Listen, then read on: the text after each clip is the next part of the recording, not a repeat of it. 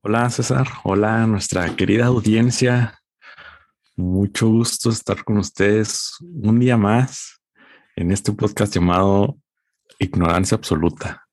Este, eh, pues como ya saben, ¿no? Este es un podcast en el que hablamos de diferentes temas, acá lo que se nos ocurra, eh, divagamos sobre muchas cosas, aunque sean puras cosas ignorantes, ¿no?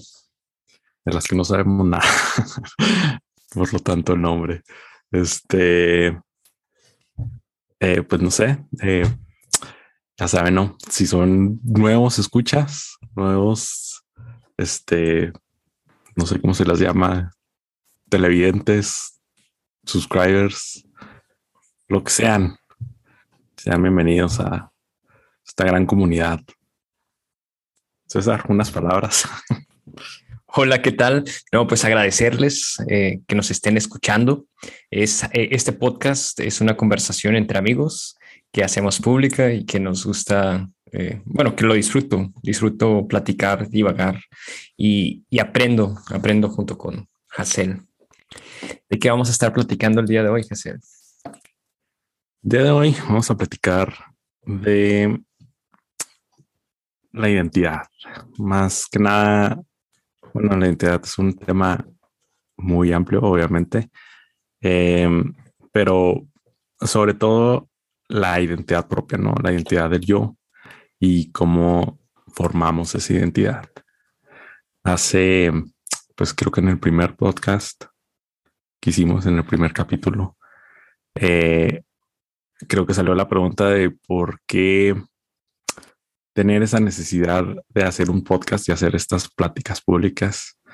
Este, y pues tú, por ejemplo, me decías de que no, pues es que es crear comunidad, este, no sé, intentar algo nuevo, eh, practicar la manera de hablar en público ante la cámara o em, pues este, así como que las conversaciones, ¿no?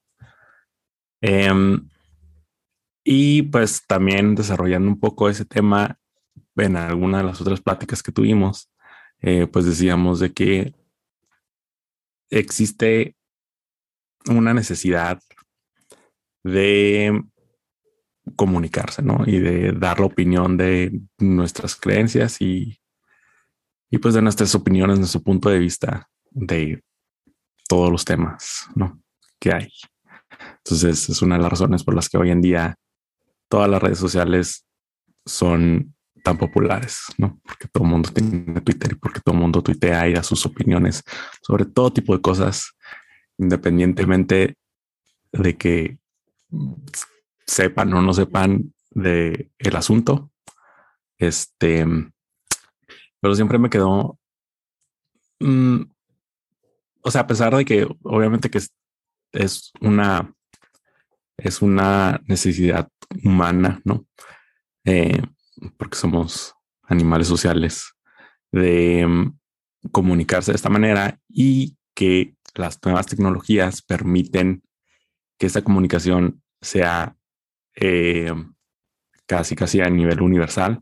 O sea, pues mm, desde tu propia cuarto, desde tu casa, puedes mandar mensajes y que los lee todo el mundo, ¿no? Así que puedes tuitearle a Elon Musk, Musk y decirle, ah, eres, estás bien estúpido. Y de repente te contesta, no, te voy a mandar un investigador secreto o algo así. Este, y, pero también como que se me hacía, como que había algo ahí que no me terminaba de cuadrar. Entonces estaba viendo un video que te compartí sobre el tema de la identidad, ¿no? Y los diferentes modos de identidad que han surgido mm, pues a través de la historia, ¿no? Ah, en este video, pues, que es de un filósofo que pone sus videos en YouTube, este hablaba mm, este sujeto Em, que publicó un libro sobre, sobre eso. Este habla de que, por ejemplo, hay tres eh, modos de identidad que han surgido a través de la historia. Eh, los modos son la sinceridad, la autenticidad y la profilicidad o crear perfiles, el último. Y dice que pues estamos en este último modo de, identidad. Y pues de ahí surge el tema, ¿no? Entonces me pareció muy interesante el video y creo que también se relacionaba un poco con lo que habíamos hablado ya antes y pues con esa pregunta, ¿no? De que yo te sea, que por qué publicar estas, cuál es la necesidad detrás de publicar conversaciones, este, y de dar la opinión en, por medio del internet. Y pues te lo propuse, ¿qué opinas al respecto? Bueno, soy sincero. Una de las razones por las cuales inicié este podcast es por ego. Eh, eh, me, he visto mucho material en Internet, material muy, contenido muy interesante. Eh, y yo me pongo en ese, en ese lugar. Digo, a mí me gustaría crear ese contenido. A mí me gustaría conocer personas eh, a través de, de publicar cosas. Y asimismo, me gustaría que otras personas me conocieran a mí. Entonces, esa es una de las razones. Otra es porque veo que hay contenido que no es de tan buena calidad o que no aporta tantas cosas eh, y tiene, este, tienen varios seguidores, ¿no? Entonces, eso me pregunto, me pregunto, ¿cómo es eso posible? Que contenido que no, que no aporta mucho, que es de baja calidad, eh, tenga seguidores. Eh, y creo que nosotros podemos ofrecer o aportar algo mejor y de esa manera tener seguidores. Esa es, la, es una de las razones por las que eh, inicié o te propuse este podcast. Eh, sobre la identidad. Em, eh, adelante, José. Abriste micrófono. Justamente, justamente te voy a decir que bueno, pues antes que nada, si viste el video, no, capaz que ni lo viste. ah, sí, sí lo vi. Quisiera irme un poco más eh, profundo respecto a, la identidad. ¿Qué es la identidad? Hay, como que muchas preguntas, ¿no? No solamente hay una sola pregunta respecto a, la identidad. Eh, hay, muchas cosas que, que podemos plantear. ¿Qué soy yo? ¿Dónde empecé? ¿Qué me pasará cuando moriré? ¿Qué me hace a mí eh, una persona? Eh, y, eso podemos preguntar, ¿qué es, qué es la identidad? Hay, hay, algunas definiciones que dicen que son propiedades que definen a alguien como persona, este, y que son como si esas propiedades que me hacen ser único y que me hace distinto a demás personas. Eso es una, una acepción de, identidad. Igual, pues ahí podemos ir, ir más profundo. ¿Qué es una persona? ¿Cuáles son esas propiedades? Em, otro aspecto sobre la identidad eh, es que, bueno, es contingente, temporal. Eh, la manera en que uno se describe puede ser diferente respecto al, al tiempo, ¿no?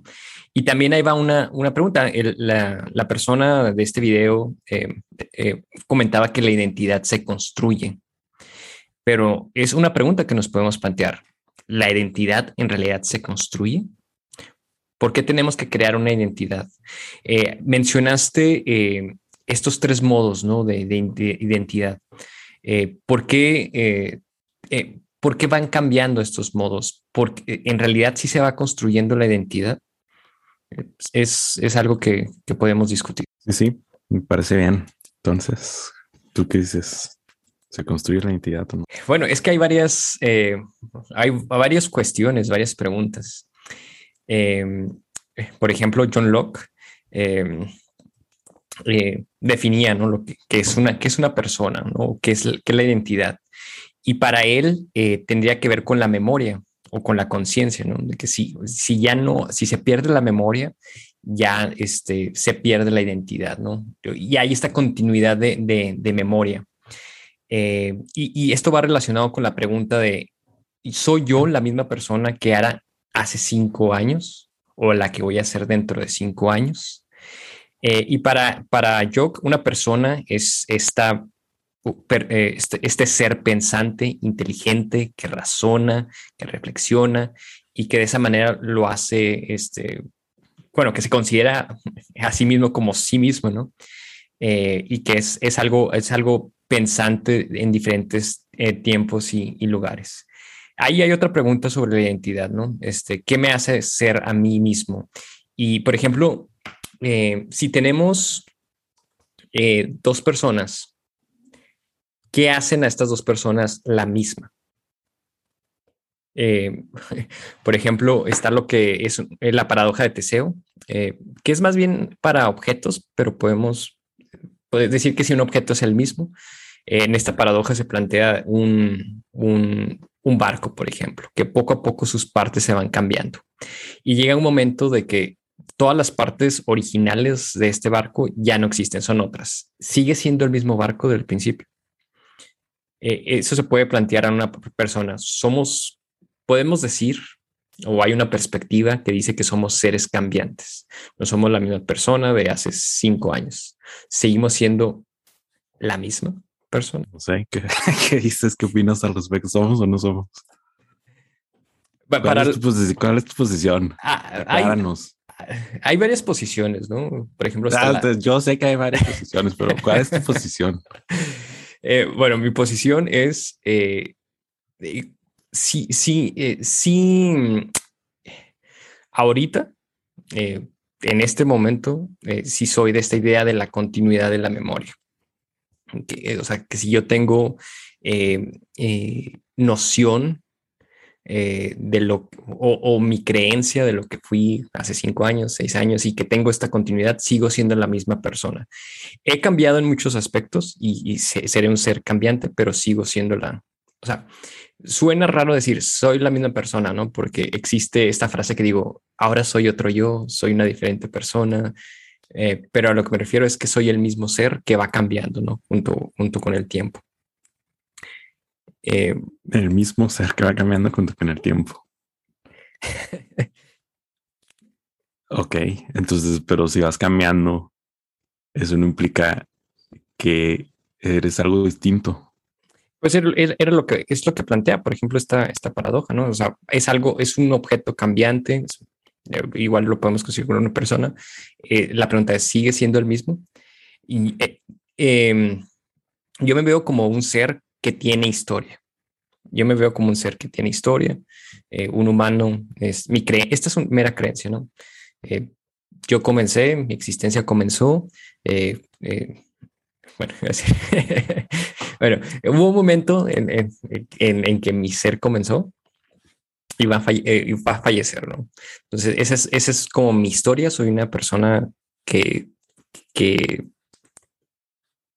limitada en un espacio en un tiempo, eh, que, que, sí va cambiando eh, conforme las experiencias y conforme las circunstancias, pero todo este, este este tramo de tiempo desde que, desde que comencé a cuando voy a fallecer, eh, he sido un ser, o sea, he sido el mismo, he, he sido el mismo ser con propiedades que van cambiando, ¿no? Pero he sido el, mismo ser y que, te, y, que tengo esta, esta continuidad. Aquí pueden entrar varias preguntas. Dije al momento que va a fallecer, ¿no? Por ejemplo, hay otras, hay perspectivas que dicen que cuando tú eh, eh, pierdes la memoria o que no estás consciente, pues dejas de, tener esta identidad porque no estás consciente de, de ella misma.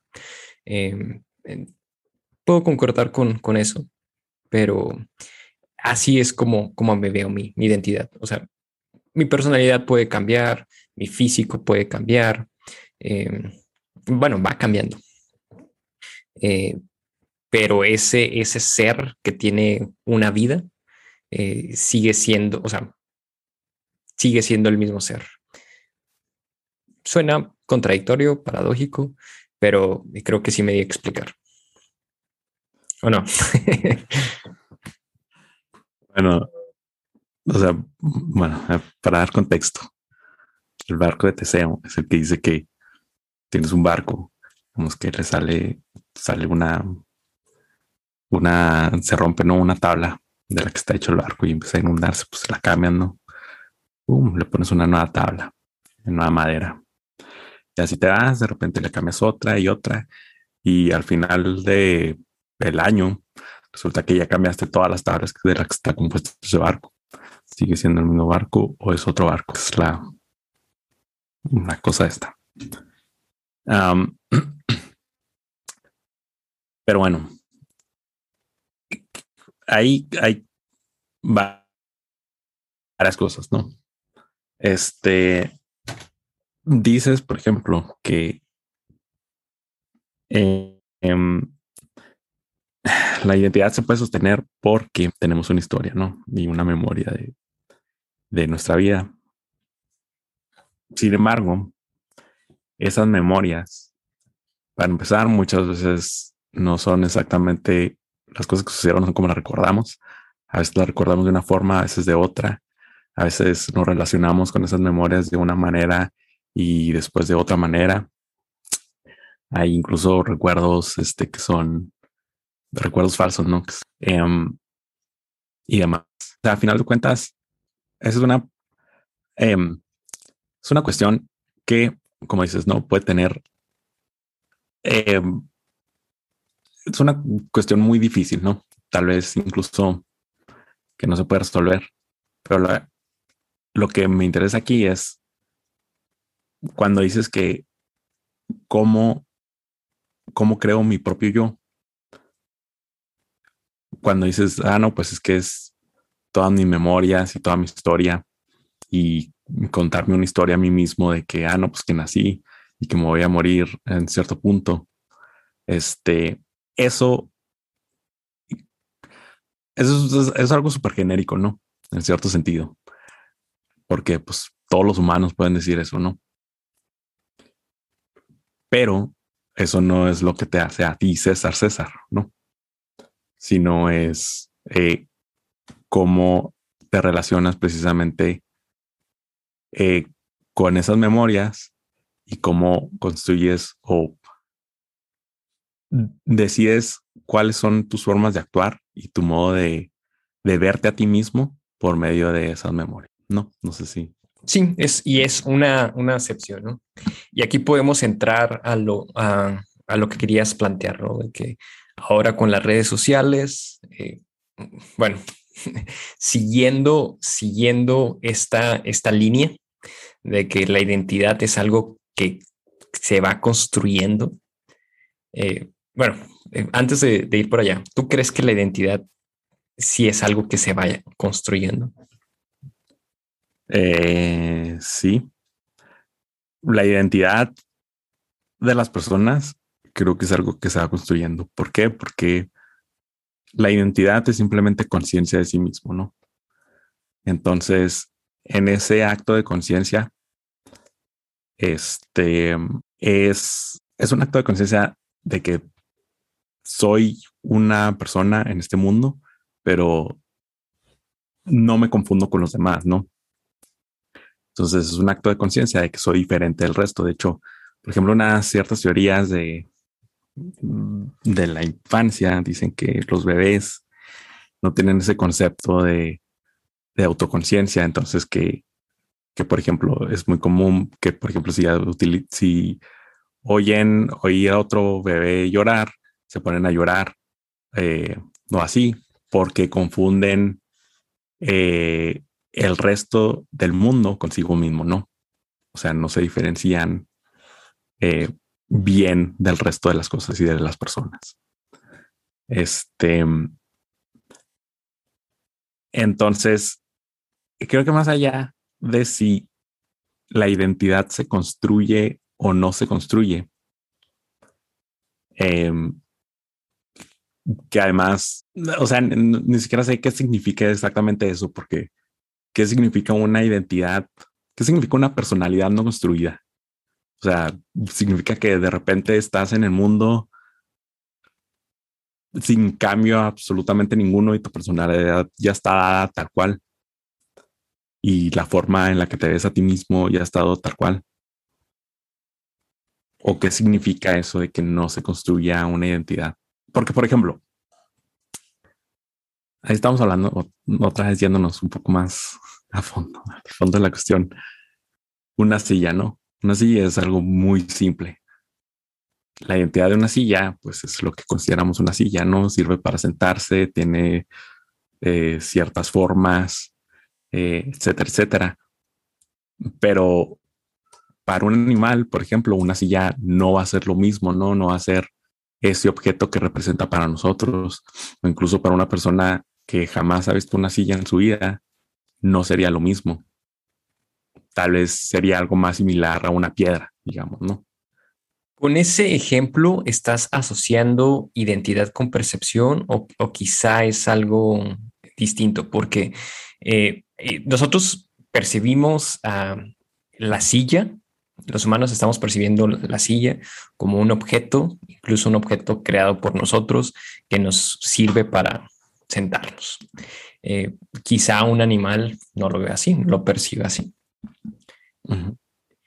Em, entonces, relacionando la identidad con la percepción y hablando ya de la identidad personal, eh, también estamos asociando o estamos platicando de tener conciencia, ¿no? Que, la identidad personal es estar consciente de uno mismo, pero también será, eh, hablando de percepción, será cómo uno se percibe. Sí, pues creo que es un proceso circular, o sea, quién eres cambia en cuanto te percibes tal como eres. No sé si esté medio, está medio raro eso, pero no. O sea, es como, por ejemplo, vamos a ver. Eh, como ese ejemplo, ¿no? Que dan muy seguido de que si te dicen es rosa, lo primero que haces es pensar en un elefante rosa, ¿no? Entonces, el acto de ser consciente de la, de la frase, de la instrucción que te dice, no hagas eso, el hecho de poder darle sentido a esa frase te hace pensar en lo que, en lo contrario, o te hace tomar una acción que traerte al pensamiento una imagen que es precisamente lo contrario de lo que te dice esa acción, ¿no? Entonces, es algo paradójico en el sentido de que para poder darle sentido a esa acción y para poder obedecer esa acción, tienes que contradecir la acción misma o es la instrucción misma. No. Eh, entonces es algo así también. Como, como lo entiendo, ¿no? De que la percepción misma, para poder, para poder definir una identidad, para poder darte a ti mismo una identidad, necesitas primero ser consciente de esa identidad pero al ser consciente de esa identidad, cambias tu identidad. ¿Sí me entiendes? O sea, no. Es el, es el, es también un problema que del que ya había, había hablado este otro filósofo muy famoso que se llama Hegel, de que todo subjetividad, al ser pensada, se vuelve objetiva de cierta manera, ¿no? O sea, no podemos pensar lo subjetivo si no es más que haciéndolo objetivo. Es decir, extrayéndolo de lo subjetivo al pensamiento y a objetos que, que son, que disociamos de nosotros mismos, ¿no? Entonces es ahí como que algo paradójico. Oye, pero platícanos de estos modos que de la identidad. O, quieres que eh, platiquemos todavía con, eh, de esta pregunta de si la identidad se construye? Porque planteaste algo muy interesante. O sea, ¿qué significa lo contrario? ¿Qué significa que la identidad o qué conllevaría que la identidad no se construye? Mm, pues creo que está relacionado. O sea, creo que estos modos de los que hablaba esta persona, estos modos de identidad, no necesariamente implican que la identidad se construya, sino que la identidad está dada, ¿no? De cierta manera, está dada al ser, ser consciente de ti mismo y al poder pensarte a ti mismo. Pero la manera en que te ves a ti mismo está determinada por ciertas eh, estructuras sociales o tendencias sociales, digamos, ¿no? Históricas, si se quiere. Culturales, más que nada. Culturales es la palabra correcta. Entonces, por ejemplo, em, lo que dice esta persona es que estos tres modos de, identidad, el primero que es sinceridad, eh, se asocia a formas de identidad más tradicionales, que son los roles familiares, los roles de la comunidad, por ejemplo, de que eh, cuando te casas, pues este, entras, tienes que cumplir cierto rol, que es la de, el del esposo o el de la esposa. Eh, cuando naces eh, y adquiere la conciencia de que eres hombre o de que eres mujer. Entonces, existen estos, estas construcciones, estos arquetipos eh, sociales de lo que es ser un hombre, de lo que es ser una mujer, de que ser, o de lo que es ser un hijo, o de lo, que, de lo que es ser un padre, o de lo que es ser un esposo, una madre, eh, o de lo que es ser un esclavo, o de lo que es ser este, un aristócrata y así, ¿no? Existen estos conceptos sociales de las cosas, de las expectativas que existen entre en esos roles eh, sociales en el que tú simplemente caes, ¿no? Es decir, tú no eliges ser una cosa o la otra, simplemente eh, llegas o Em, estás, sí, pues, o sea, simplemente estás ahí, ¿no? Eh, naces en cierto lugar y eh, tu, tu circunstancia está dada de cierta manera.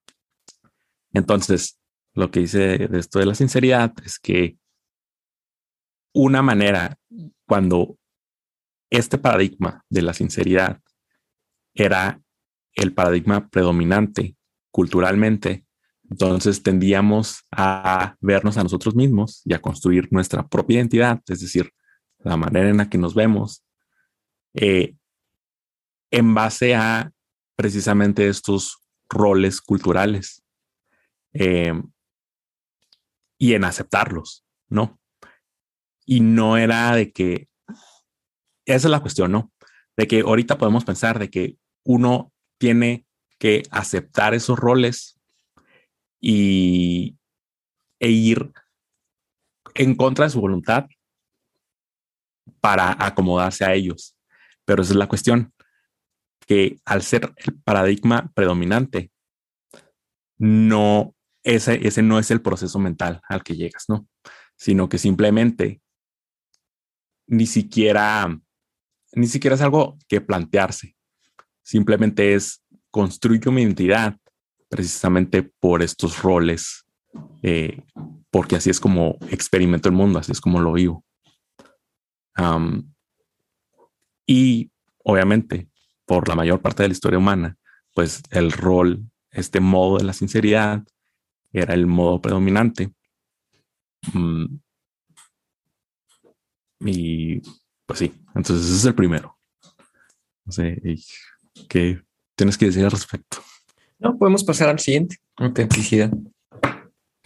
Bueno, entonces, la autenticidad, dice, surge en la modernidad, que es ahí como que sale en el siglo XVII, siglo XVI, este, sobre todo en Europa, pero ya después en todo el mundo. Eh, que es precisamente, se llama autenticidad, no porque sea más auténtico que los otros, sino porque la característica clave de este paradigma es que hay que ser auténtico. Entonces es, es el hecho de que precisamente cuestiona los otros, el modo pasado, el, el modo de identidad pasado, que es el de sinceridad, y cuestiona estos roles a través de los cuales nos vemos a nosotros mismos. Y los cuestiona y te dice, ah, pues esos no son tu yo real, sino que tu yo real es un yo misterioso que está dentro de ti y que tienes que expresar o manifestar en el mundo exterior. Eh, y eso es ser auténtico, ¿no? Ese de que mm, todos esos eslóganes de que sé tú mismo y de que este, no sé, de que sea auténtico, no sé. Hay muchos eslóganes que no me ven ahorita a la mente, pero este, pues de eso se trata, ¿no? Este es el segundo modo de identidad. Este, de que existe algo dentro de uno que es el yo verdadero. Y la tarea de uno es precisamente manifestar ese yo verdadero eh, a los demás y al mundo externo. Y que el yo que expresas externamente o socialmente sea idéntico al yo que llevas dentro, ¿no? Al yo oculto, al yo auténtico, precisamente. Cuando se corresponden esos dos yo, entonces eso es lo que lo hace a uno, lo que hace la identidad auténtica, ¿no? Básicamente. Y luego, siento que no estoy explicando estas cosas bien, ¿eh? por cierto, pero estoy haciendo un intento. No, están claros. Igual ahorita podemos hacer preguntas, eh, podemos eh, profundizar un poco más. Bueno, y el tercer modo de, identidad es este la profilicidad o lo que es este esto de profile building, profile, los perfiles, construcción de perfiles. Eh, y esto es lo que precisamente se está imponiendo como un paradigma a través del cual nos vemos a nosotros mismos y construimos nuestra identidad.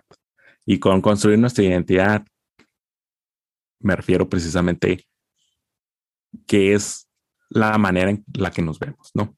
Y con la manera en la que nos vemos, que, claro que es hay que imaginarse, por ejemplo, ¿no? De que te pones unos lentes y esos lentes tienen ciertas formas este, en, los ojos, ¿no? Y a veces la manera en que lees con esos lentes, pues que sea un círculo y lo que ves, ves a través de un círculo, entonces tú lo vas a ver como un círculo.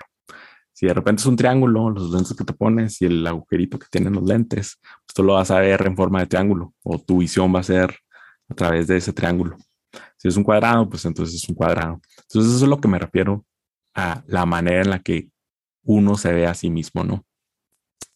Que es, puesto que es algo que se impone culturalmente, entonces es algo que tenemos, es la manera en la que tendemos a vernos a nosotros mismos, pero no es como que una elección que nosotros hagamos conscientemente de que, ah, no, pues este, ahora todo el mundo está haciendo esto, entonces voy a, voy a hacer esto también yo, en, en favor de lo otro, ¿no?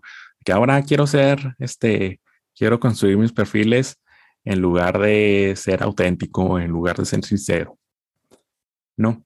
Y solamente, en cierto sentido, eh, solamente podemos, bueno, en cierto sentido, podemos criticar los modos de identidad una vez que mm, han sido superados, o por lo menos socialmente hablando, ¿no? Obviamente que también está la filosofía, que precisamente pues, de eso se trata, de intentar pues, entender estas cosas y ser conscientes de ellas.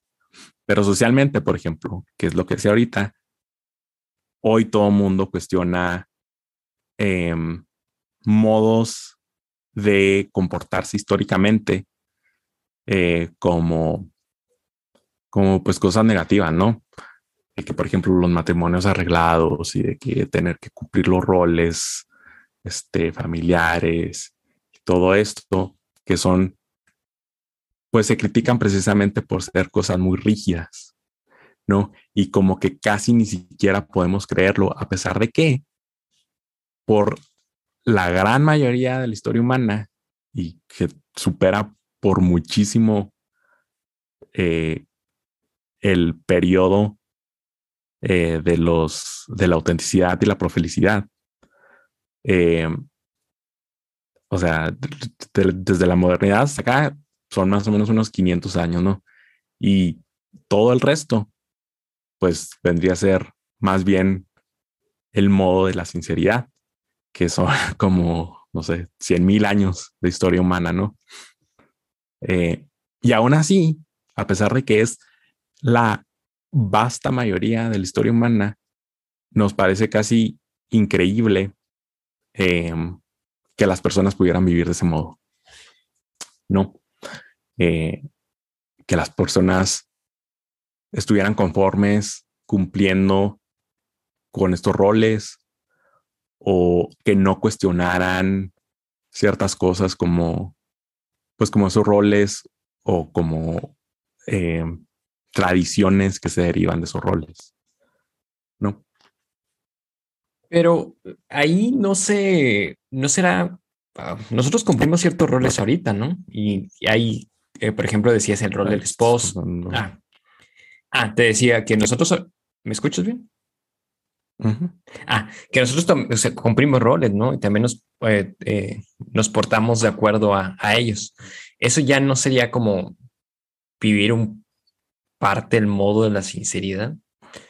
Sí, o sea, de hecho, lo que dice esta persona es que los modos de identidad no desaparecen por completo, ¿no? Siguen existiendo, el modo de la sinceridad sigue, existiendo, simplemente no es el predominante y es precisamente por el que está en constante crítica. Por ejemplo, si tú, eh, no sé, ¿no? Dices, no, pues es que vas o publicas en tu Twitter de que, ah, pues este, yo quiero ser un buen esposo y por lo tanto quiero cumplir, voy a renunciar a mi sueño de ser una estrella de cine por eh, cuidar a mi esposa, no sé, o algo así. Obviamente que vas a recibir muchas críticas, ¿no? Porque te porque estamos precisamente, o sea, el paradigma predominante es otro lo que implica el cuestionamiento constante de eh, el modo de sinceridad. Eh, eh, ahí, este, tengo ahí como dudas.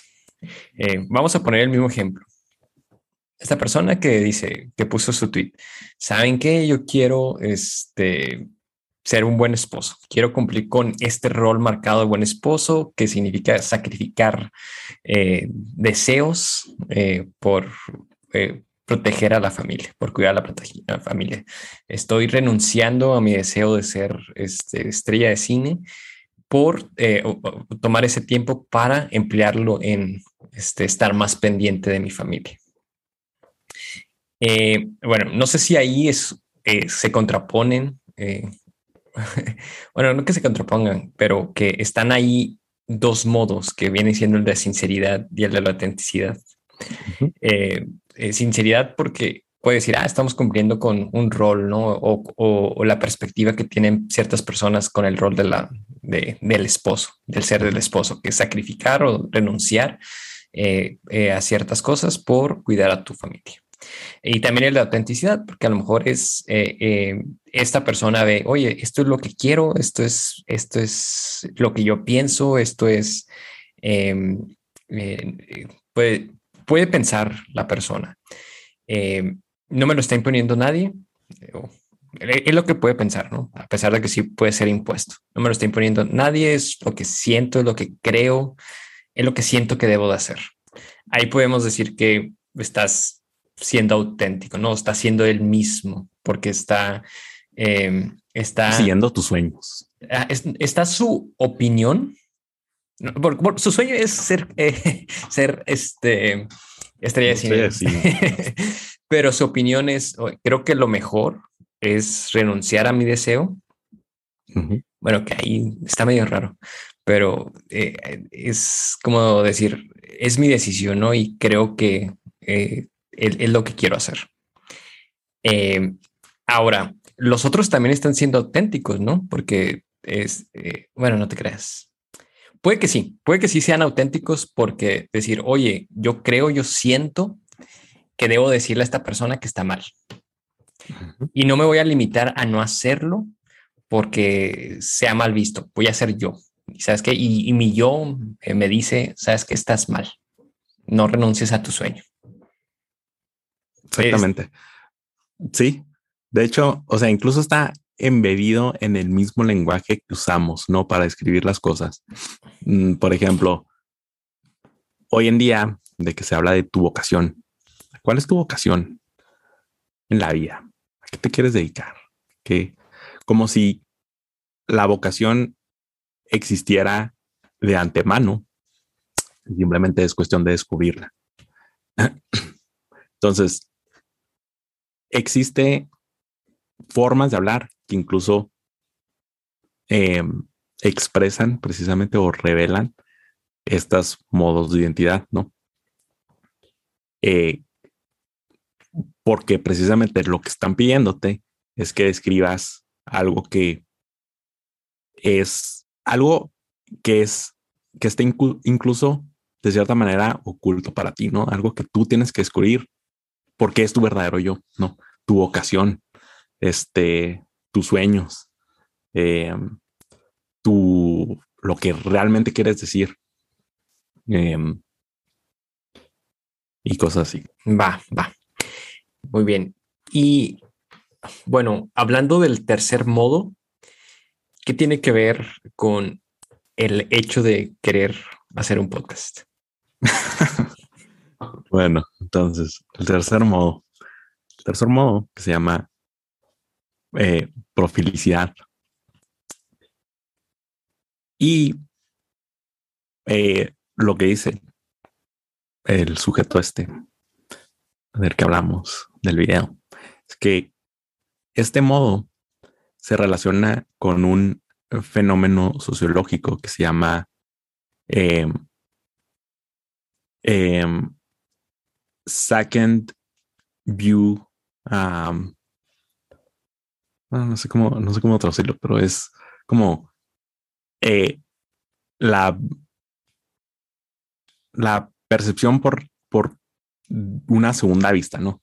Y pone el ejemplo de que es, es como ir eh, en tu carro manejando, ir viendo por el retrovisor. Este, estás poniéndole atención a lo que está sucediendo atrás de ti, pero no lo estás viendo directamente, sino que lo estás viendo por un eh, acto secundario, eh, que es precisamente un espejo en el retrovisor, ¿no? Em, y esto viene también de otro sociólogo, que es el que desarrolló este, este concepto, y lo que dice es que ha habido en la sociedad un cambio, em, un cambio en la manera en la que nos relacionamos em, entre nosotros y con instituciones sociales. Em, por ejemplo, eh, antes la gente si quería ir a un restaurante, a un restaurante, pues simplemente iba manejando por ahí, veía uno, este, y dicen, ah, pues que si vamos a ese, vamos a probar cómo está. Y pues iba, ¿no? Y para decidir si te gustaba o no, o si ibas a ir o no, pues tenías que vivir la experiencia en primera persona. Es decir, no te quedaba de otra más que ir y experimentarlo por ti mismo y probar la comida y probar el ambiente y, eh, y sentarte y, y, ver las decoraciones eh, tú mismo, ¿no? Tú mismo y tu familia o tus amigos o quien fuera. Entonces, ese es un modo de em, experimentar eh, algo en primera persona. Pero lo que dice es que ha habido un cambio social precisamente a experimentar las cosas en segunda persona o a partir de una eh, visión secundaria. Es decir, por ejemplo, ahora, si queremos ir a un restaurante, probablemente no hagamos eso, sino que vayamos a internet y veamos cuáles son las calificaciones y qué dicen otras personas de ese restaurante, cuántas estrellas tiene y leer los reviews de otras personas que han dejado eh, y decir, ah, no, pues es que este tiene dos estrellas y para qué ponerle atención que está estar bien gacho y para qué ir. No. Entonces, es una manera distinta precisamente de experimentar eh, las cosas. ¿Por qué? Porque pues ahora ya lo estás haciendo a partir de, de, de una visión secundaria.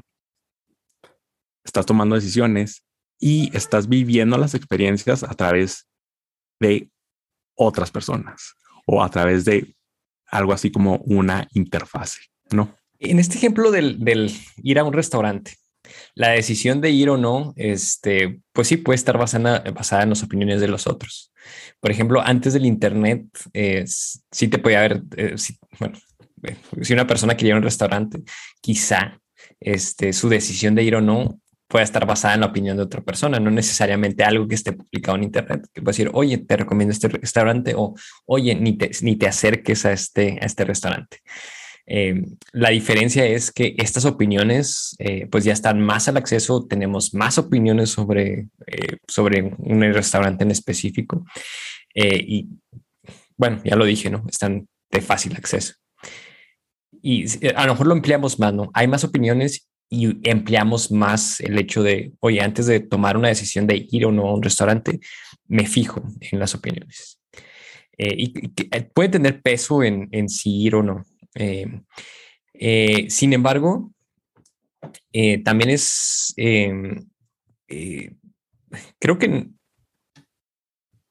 sí, sí puedes verte influido por las opiniones de los demás, pero eso no deja de forjar tu, tu propia opinión.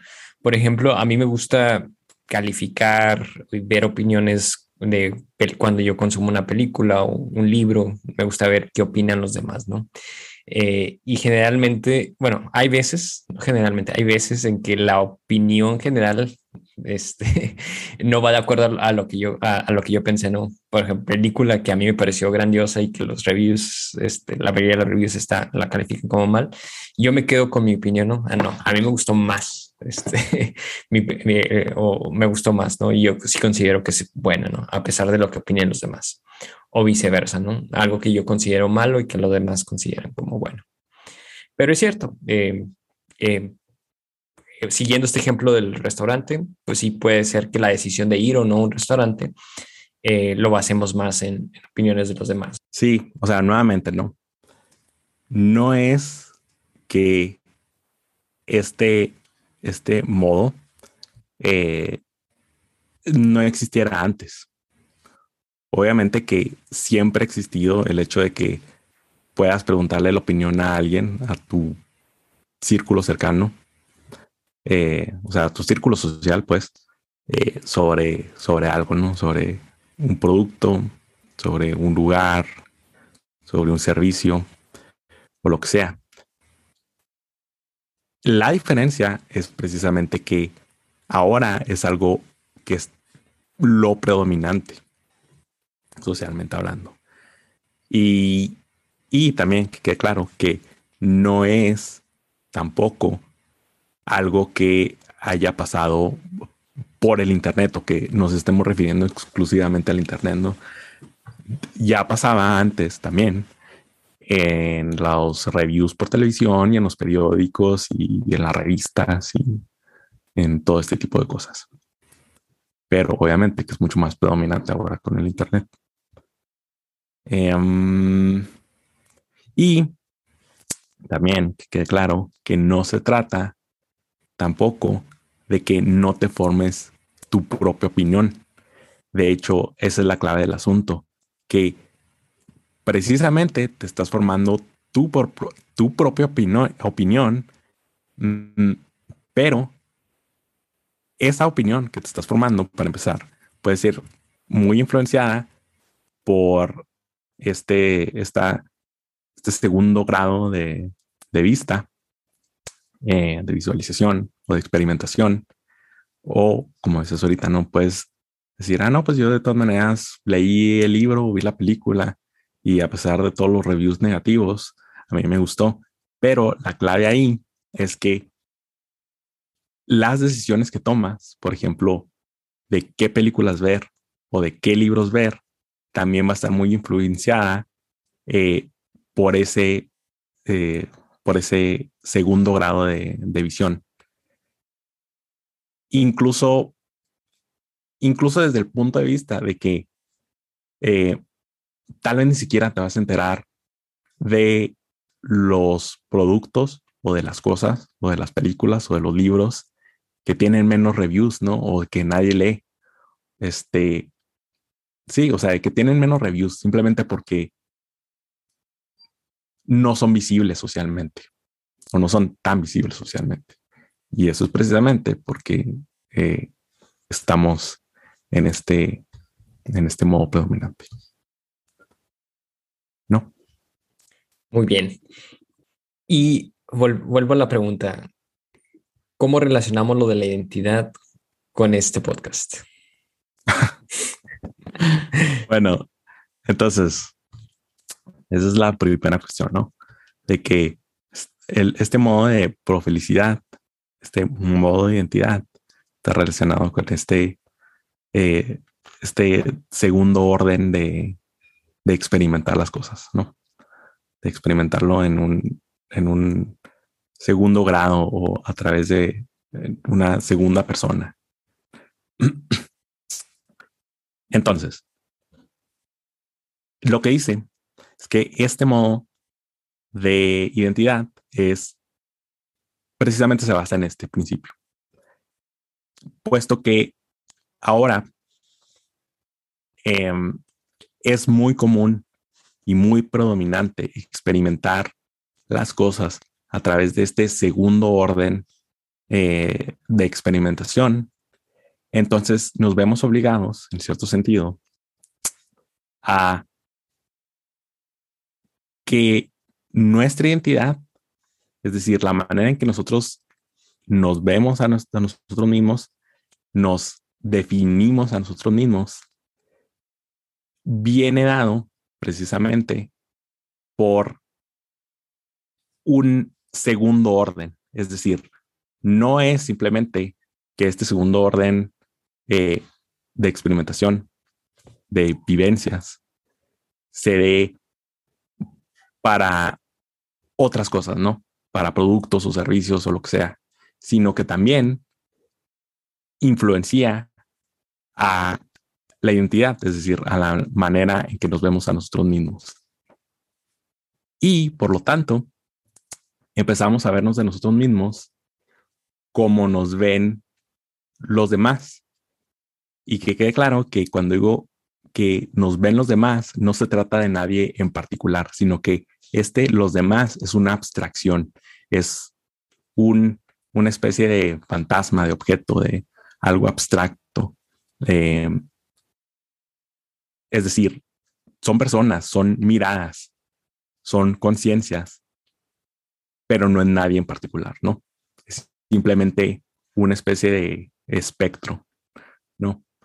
Y nos empezamos a juzgar a nosotros mismos, a definir a nosotros mismos y a, a construir, nuevamente, construir nuestra identidad a través de cómo nos ven los demás o de cómo nos ve este, esta, esta cosa, ¿no? Esta abstracción, este segundo orden. Y puesto que es así, entonces, este, es por eso que se llama, eh, que está basado en perfiles. Un perfil es precisamente eso, ¿no? Un perfil es algo que construimos que se supone que es una representación de nosotros mismos, pero lo construimos precisamente para la, la mirada ajena, la mirada de otras personas. No. Eh, por ejemplo, un currículum, ¿no? Que tú llenas, pues es una, especie de perfil Y obviamente que eso no lo llenas por ti, no lo llenas para que sea visto y, y lo llenas en tal manera de que te imaginas cómo va a ser leído por tus, por las personas que, que estás buscando que te contraten, ¿no? Eh, por los este, reclutadores y, las empresas. Entonces, eso es una forma de perfil, pero a lo que va con este modo de identidad es que precisamente no se trata ya de una forma concreta de perfiles, sino que nuestra propia identidad, eh, es decir, la manera en que nosotros nos vemos a nosotros mismos, es un, em, un, ir y venir, una especie de algo cíclico, un reflujo ahí, una negociación entre el perfil, el perfil que creamos, es decir, cómo nos representamos a los demás, porque es como nosotros queremos vernos a nosotros mismos. Y pone un ejemplo muy interesante de una familia, de hecho son varios, pone varias fotografías ejemplo. Son fotografías de una familia que está de vacaciones en una playa muy bonita. Y este, pues es una foto, ¿no? Es una foto familiar. Pero en esa foto familiar están así como que brincando, ah, todos felices la familia, oh, todos brincando al mismo tiempo. Entonces lo que dices es clarísimo que estas personas, eh, esta familia no estaba brincando eh, por gusto, por sí mismas, ahí de repente y alguien los atrapó en, en ese instante, ¿no?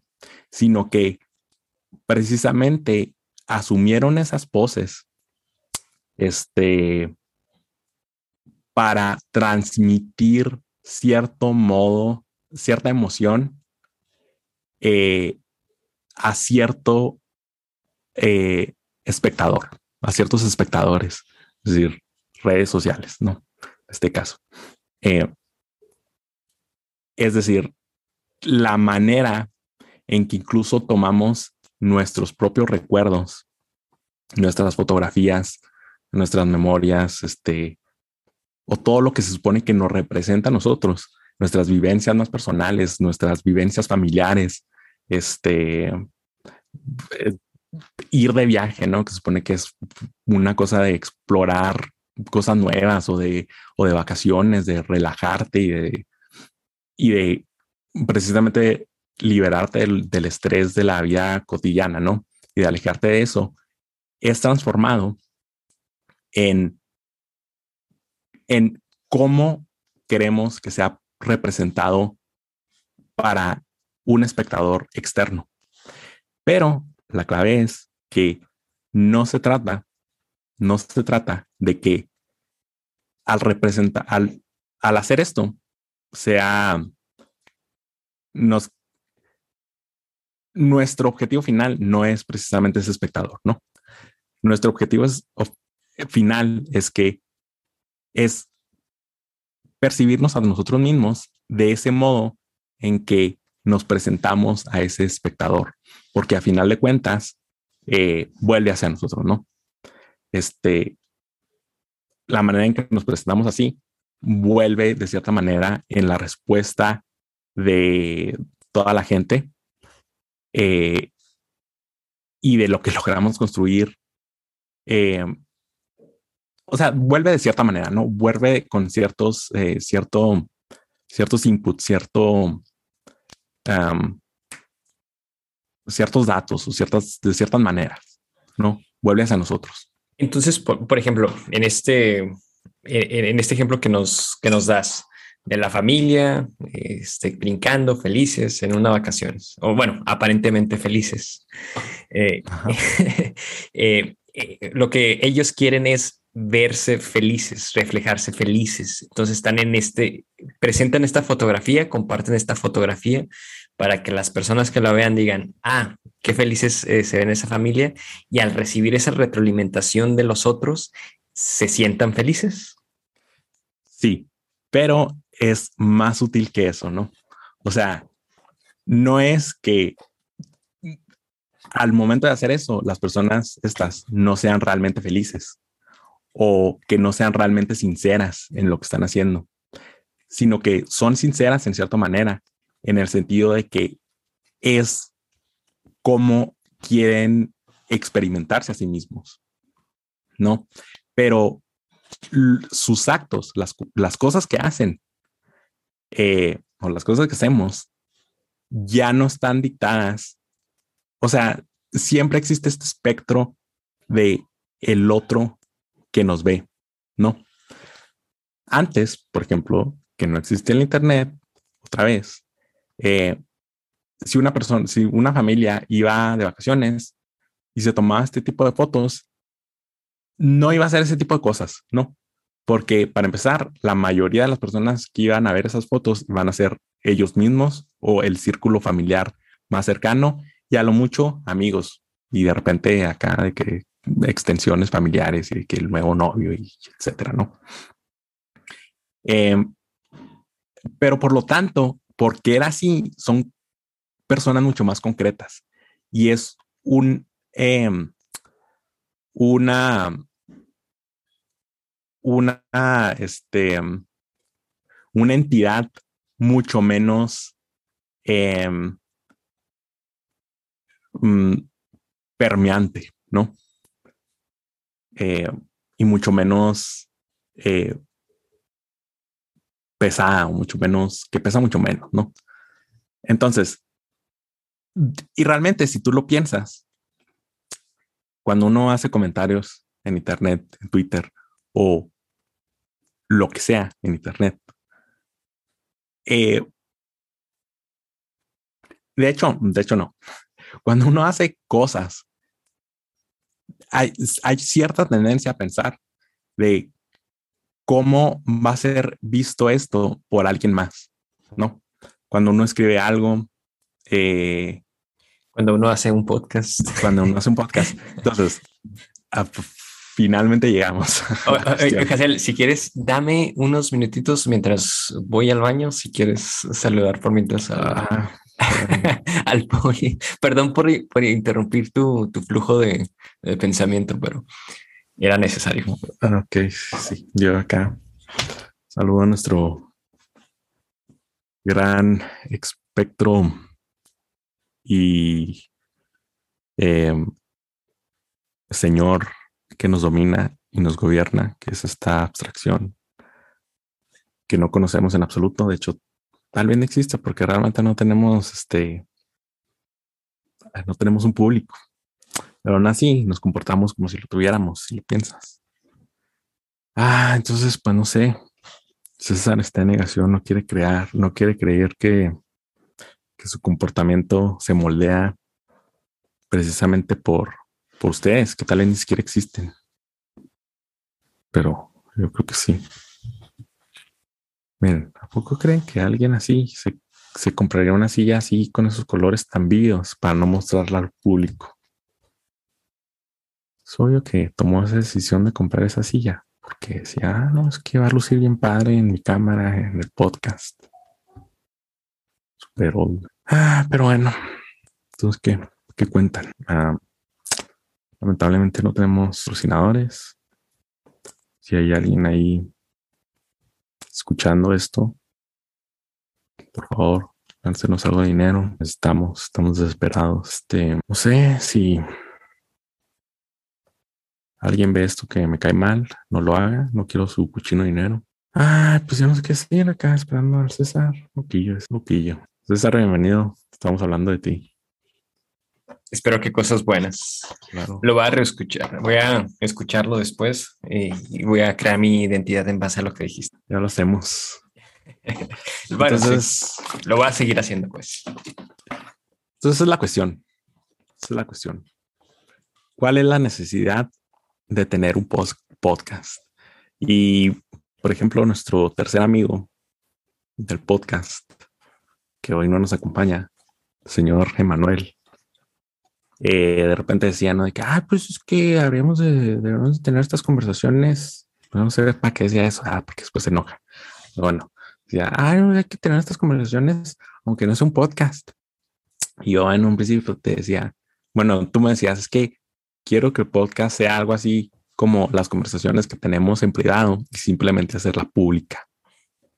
No, yo te decía, pero entonces, o sea, ¿cuál es la necesidad de publicarlo? Si realmente queremos tener estas conversaciones y queremos tenerlas tal cual como las tenemos en privado, entonces, ¿de dónde viene esta necesidad de hacerlas públicas? No, de tener un público, de tener un, un, un ente que nos ve, ¿no?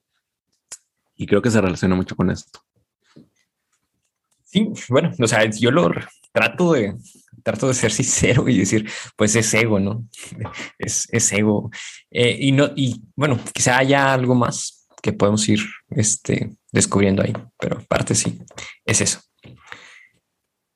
Bueno, pero no. O reafirmación, como tú dices, o este, entrar a este círculo de, de retroalimentación.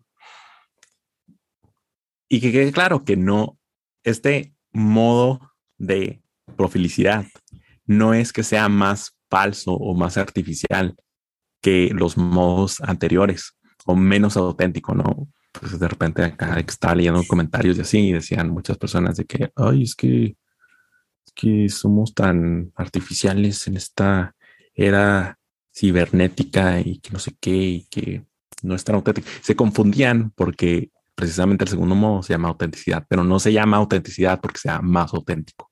No es que uno sea más real que el otro o menos sincero, en el sentido de que no es que la identidad que construimos de esta manera sea menos real que las otras identidades, o sea, menos sincera o menos auténtica. Eh, sigue siendo identidad a fin de cuentas, ¿no? O sea, modifica la manera en la que nos vemos a nosotros mismos, pero también cada modo de identidad tiene sus propias presiones internas eh, y tal vez sus propios beneficios, ¿no? Eh, y por ejemplo, pues eh, el modo de sinceridad, obviamente, pues es, es siempre difícil estar cumpliendo con las expectativas sociales y estar eh, cumpliendo con tu rol social o familiar, como ya hemos dicho ahorita, ¿no? De que de repente tienes que renunciar a ciertas cosas que quieres hacer.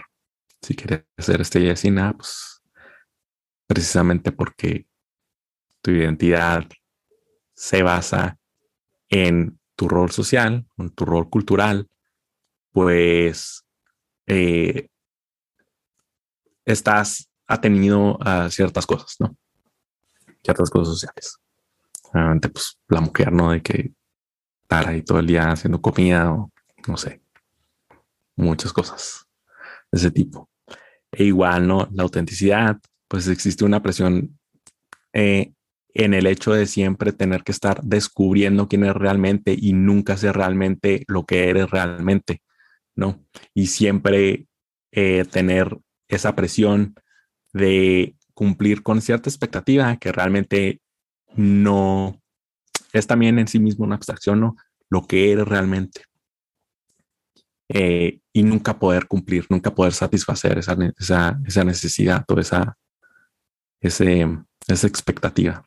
No, de que, ah, pues es que lo que soy realmente, que soy realmente. O ¿cuándo voy a decir, ah, pues esto soy lo que soy? No, soy perfectamente lo que soy adentro, lo reflejo en el exterior. Em, ¿Por qué? Porque además lo que soy adentro, nuevamente volvemos a lo subjetivo y lo objetivo, no es algo que podamos representar si no es más que objetivamente, si no es más que por conceptos objetivos, lenguaje, e imágenes objetivas. Pero al momento de objetivizarlo, pues entonces ya no es lo que es eh, auténticamente, no lo que es en sí, lo que es la subjetividad en forma pura, no lo que se supone que tienes que representar al mundo externo. Entonces, ¿cómo puedes representar algo que eh, no es representable objetivamente. Bueno, tal, es, otra de las formas de presión. Y en esta nueva, pues es precisamente estar siempre intentando satisfacer a un ente abstracto, a una abstracción, a un, eh, ojo que lo ve todo eh, y estar satisfaciendo un público precisamente para poder eh, estar satisfechos con nosotros mismos. ¿No? Y bueno, a eso, a eso iba. ¿Cuál es, qué implicaciones tiene este nuevo, bueno, este modo eh, imperante eh, de construcción de, identidad? ¿hay, ¿hay, implicaciones negativas? Em, pues sí. Eh, hay implicaciones, pero obviamente que no es, bueno, no sé, ¿no? Tal vez haya gente muy lista que sepa cuáles son esas implicaciones negativas. No sé cuáles yo, cuáles sean esas implicaciones negativas. Pero también, por ejemplo, mostraba, no sé si en ese video o en otro, pero mostraba una imagen, el video, en el video este, em, de un evento. Em, era una presentación de algo y había un público eh, y era una fotografía en el 2010 que fotografía precisamente al público. Y pues toda la gente está así de que viendo, ay, bien alegre, sonriente y viendo el, el show ahí, ¿no? Y luego toma en el mismo lugar, la misma presentación, exactamente la, el, mismo escenario, el mismo público, pero en 2017, creo siete años después. Y obviamente que el público es diferente, pero la situación es completamente diferente. Y toda la gente está así que con el celular y está, es una representación muy buena de lo que es precisamente este segundo orden eh, de perspectiva o de visión. Todo el mundo está con el celular grabando el show y viendo el show precisamente a través del celular. Entonces, em, y de hecho, la gente pues no está sonriendo tanto como en la primera fotografía. Ahora lo que dice es que no necesariamente eso significa que la gente de la segunda fotografía, la de los celulares, eh, esté más triste o menos feliz o que esté disfrutando menos el show, pero ciertamente significa que están de cierta manera menos presente porque están experimentando el show a partir de un orden más retirado eh, de la experiencia, ¿no? Precisamente a través de una segunda persona o de un segundo orden, que es a través del celular. Y la manera, o sea, ¿por qué lo están viendo a través del celular?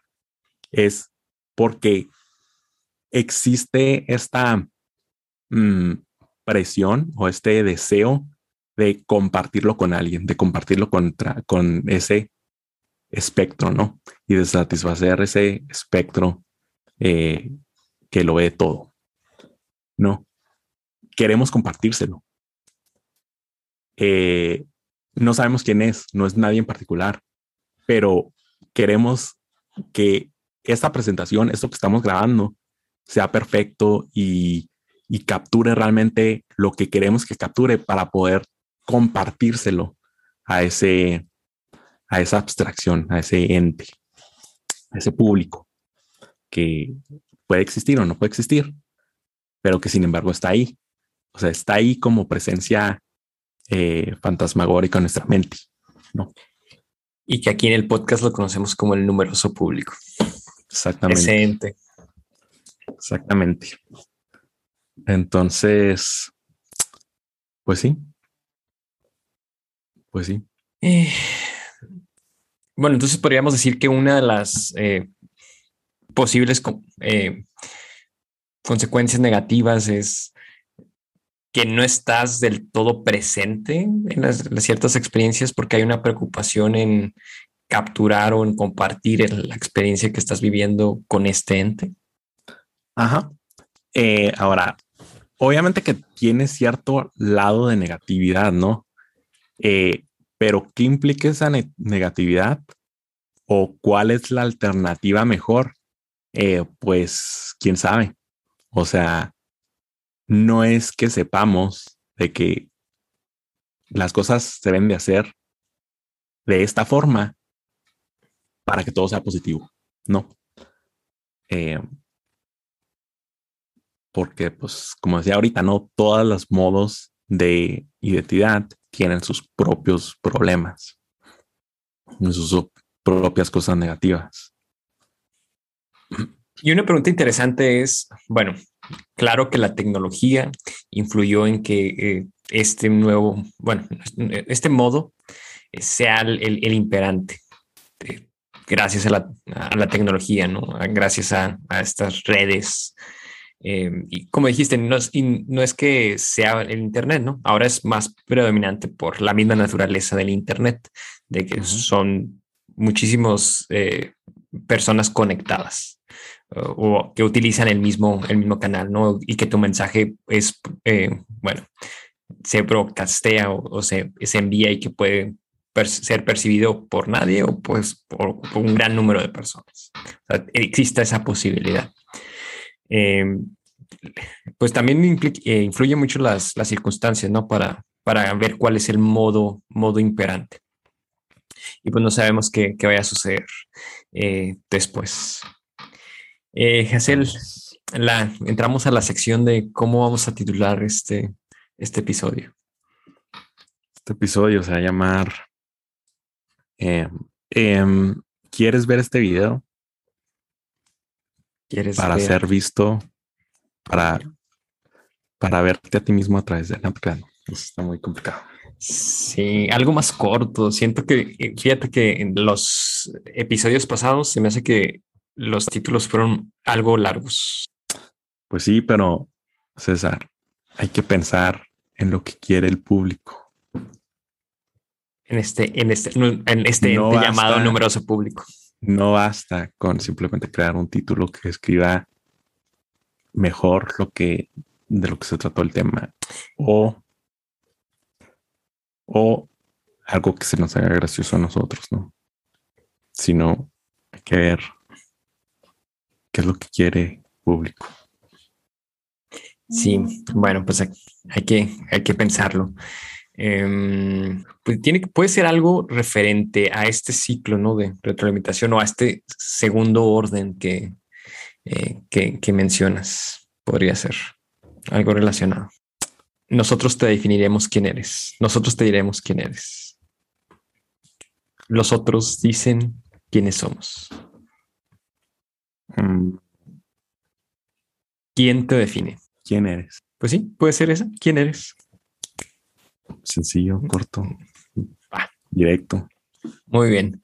Eh, palabras finales, Hazel. Em, pues no sé. No se dejen dominar por este espectro bueno, pero agradecemos a este espectro que nos está escuchando, a nuestro numeroso público, a, esta, este ente que nos define. Eh, necesitamos su, retroalimentación para construir nuestra, nuestra identidad. Entonces, si, tienen algún comentario, eh, nos pueden escribir a través de nuestras redes sociales. Eh, nos pueden encontrar como igno-absoluta. Necesitamos su retroalimentación para construir este, nuestra identidad. Eh, necesitamos reafirmar eh, esta visión que tenemos de nosotros mismos como ignorantes absolutos. Queremos vernos como queremos que ustedes nos vean. Así es. Bueno, Gesell, como siempre, un gusto platicar contigo y nuevamente agradecemos a este ente, a esta abstracción que es nuestro numeroso público. Muchísimas gracias. Hasta luego.